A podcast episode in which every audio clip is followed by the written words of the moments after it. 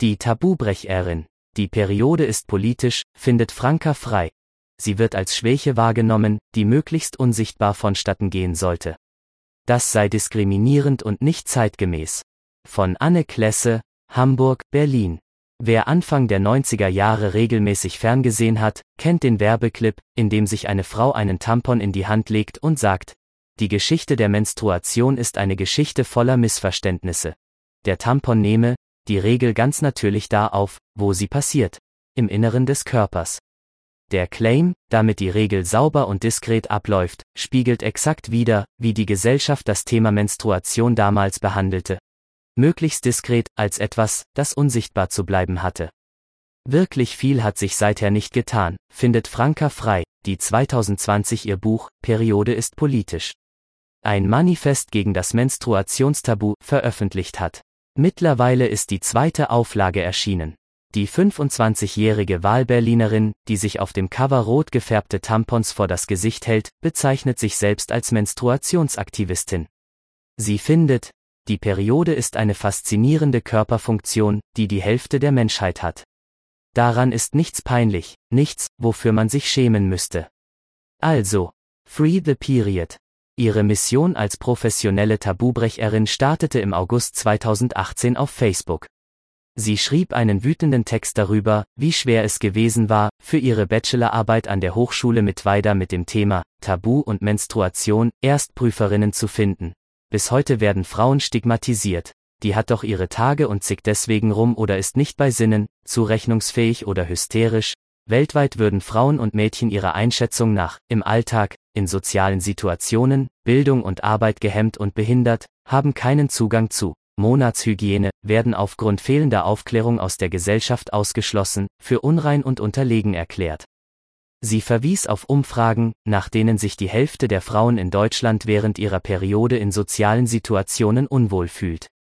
Viele hätten demnach Angst, jemand könne bemerken, dass sie gerade menstruierten, mehr als jede fünfte Frau schäme sich, im Supermarkt Tampons zu kaufen. Der Post ging viral, er endete mit dem Appell, macht euch alle mal locker. Es ist nur ein bisschen Blut. Sie nimmt kein Blatt vor den Mund. Es folgten tausende Kommentare, Franka Frei hatte einen Nerv getroffen. Viele bedankten sich bei mir, erinnert sie sich. Obwohl die Koordinatorin der Hochschule ihr von dem Thema abgeraten hatte, fand Frei letztendlich eine Professorin, die bereit war, ihre Bachelorarbeit im Fach angewandte Medien zu begleiten. Meine Prüfer, also die männlichen, haben geschluckt und mir dann in meinen Überlegungen recht gegeben. Danach folgte der Buchvertrag. Im Studium muss ja alles sehr wissenschaftlich sein, sehr theoretisch. Die Arbeit am Buch war eine Befreiung, endlich konnte ich schreiben, was ich wollte. Autorin war sie dort schon vorher, ihr Roman lag allerdings auf Eis. Tatsächlich sei die Buchidee anfangs kritisch diskutiert worden. Die Lektorin beim Verlag, Heine Hardcore, Kirsten Negele, erinnert sich. Als wir dann aber das Exposé bekamen, waren schnell alle überzeugt. Denn dass das Thema Menstruation mit Tabus behaftet ist, war allen klar, welche Ausmaße das aber insgesamt annimmt, haben wir erst durch die Arbeit an diesem Buch begriffen. Frei zeige neben den biologischen und gesellschaftlichen Aspekten auch die ökologische und ökonomische Dimension auf, die aus dem schamhaften Umgang mit der Menstruation weltweit resultieren. Hinzu kommt, dass Franka Frei eine aktive und kämpferische Autorin ist, die an ihre Sache glaubt und sich ohne Unterlass engagiert. Sie hält Vorträge, Lesungen und Workshops zum Thema und lässt nichts unversucht, die Menstruation als das zu transportieren, was sie ist, eine faszinierende Körperfunktion, auf die alle Menstruierenden stolz sein können, so Nägele. Tatsächlich nimmt Frei kein Blatt vor den Mund. Selbst dort, wo man sich für aufgeklärt oder säkular hält, schlummert die Vorstellung vom unreinen Blut in den Köpfen der Menschen, schreibt sie und reflektiert auch ihre eigene Wahrnehmung. Klar wollen wir gefallen, wollen geliebt, gewertschätzt und nicht ausgeschlossen, verachtet und mit Ekel betrachtet werden. Also verstecken wir die Periode lieber, machen sie unsichtbar, als wäre sie ein Fehler, und schweigen darüber, weil wir nicht gelernt haben, sie beim Namen zu nennen. Tief verankertes Gefühl von Peinlichkeit. Rund um den Globus gibt es verniedlichende Bezeichnungen wie hierzulande, Tante Rosa oder Erdbeerwoche. Tampons, Binden etc. etwa, Hygieneprodukte, zu nennen, klingt ihrer Meinung nach, als sei die Periode etwas Schmutziges, vergleichbar mit einer Krankheit, gegen die etwas getan werden müsse. Blut zu verlieren ist nicht das Problem, sondern es ist die Körperöffnung, aus der es kommt, sagt Franka Frei. Sie erinnert sich an eine Situation als 14-Jährige, in der sie im Schwimmbad unerwartet ihre Periode bekam und ihr das Blut am Bein herunterlief. Das war einer der schlimmsten Tage meines Lebens, es war mir so peinlich. Denn während Sexualität zwischen Mann und Frau zum Beispiel in der Werbung allgegenwärtig ist, sind die weiblichen Geschlechtsorgane und deren Funktion immer noch tabu. Es war für mich schockierend herauszufinden, dass unsere Gesellschaft nicht so fortschrittlich ist, wie ich dachte, erklärt frei wir können am offenen Herzen operieren, Lebewesen klonen. Aber Krankheiten, die Frauen betreffen, sind erschreckend schlecht erforscht, was auch damit zu tun hat, dass Regelschmerzen selbst von vielen Ärztinnen nicht ernst genommen werden. Der Zyklus wird bei der Erforschung von Krankheiten, Therapien und Medikamenten sowie in der Diagnostik viel zu selten mitgedacht. Das hat wenig mit einer gleichberechtigten Gesellschaft zu tun. Tatsächlich ist die Gendermedizin in Deutschland eine vergleichsweise junge Wissenschaft. So werden laut der klinischen Pharmakologin Professor Petra Thürmann, Direktorin des Philipp Klee Instituts für klinische Pharmakologie am Helios Universitätsklinikum Wuppertal, neue Medikamente vor allem an Männern getestet. Dabei zeigen manche Krankheitsbilder wie der Herzinfarkt bei Frauen oft andere Symptome.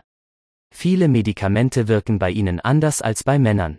Franka Frei kann sich richtig in Rage reden, wenn sie über solche Ungleichheiten spricht der Umgang mit der Menstruation ist ein Unterdrückungsinstrument. Menschen mit Uterus lernen, dass sie aufgrund ihres Körpers minderwertig seien und deshalb die untergeordnete Rolle in der Hierarchie einzunehmen haben, ist sie überzeugt. Und weiter. Frauen wurden jahrzehntelang von wichtigen Sphären ferngehalten. Heute läuft das subtil, noch immer erfahren wir einmal im Monat das Gefühl, eklig zu sein. Das macht was mit unserem Selbstbewusstsein. Generationenkonflikt beim Thema Feminismus. Franka Frei hatte selbst aufgrund von enormem Stress und schlechter Ernährung jahrelang gar keine Periode, erzählt sie. Nun freue sie sich jedes Mal darüber, einmal im Monat zu bluten ist schließlich ein Zeichen für meine Gesundheit. Mittlerweile arbeitet sie an ihrem Master in Gender Studies und lebt in einer WG in Berlin-Neukölln. Am Internationalen Frauentag am 8. März erschien ihr Roman Krötensex, den sie nach ihrem Manifest für die Periode endlich beendet hat. Darin geht es um eine junge Frau, die für das Studium in die ostdeutsche Provinz zieht und dort mit ihrer Weltverbesserungsattitüde aneckt, klingt stark nach einer Parallele zu Freisleben. Geboren ist die junge Autorin in Köln, aufgewachsen mit ihrer alleinerziehenden Mutter im österreichischen Salzburg. Feministinnen seien bei den weiblichen Mitgliedern in ihrer Familie eher verpönt gewesen als unrasiert und unattraktiv. Meine Mutter war der Meinung. Wir brauchen den Feminismus nicht mehr, Frauen haben doch heute alle Möglichkeiten, schließlich habe sie selbst auch alles geschafft, was sie wollte.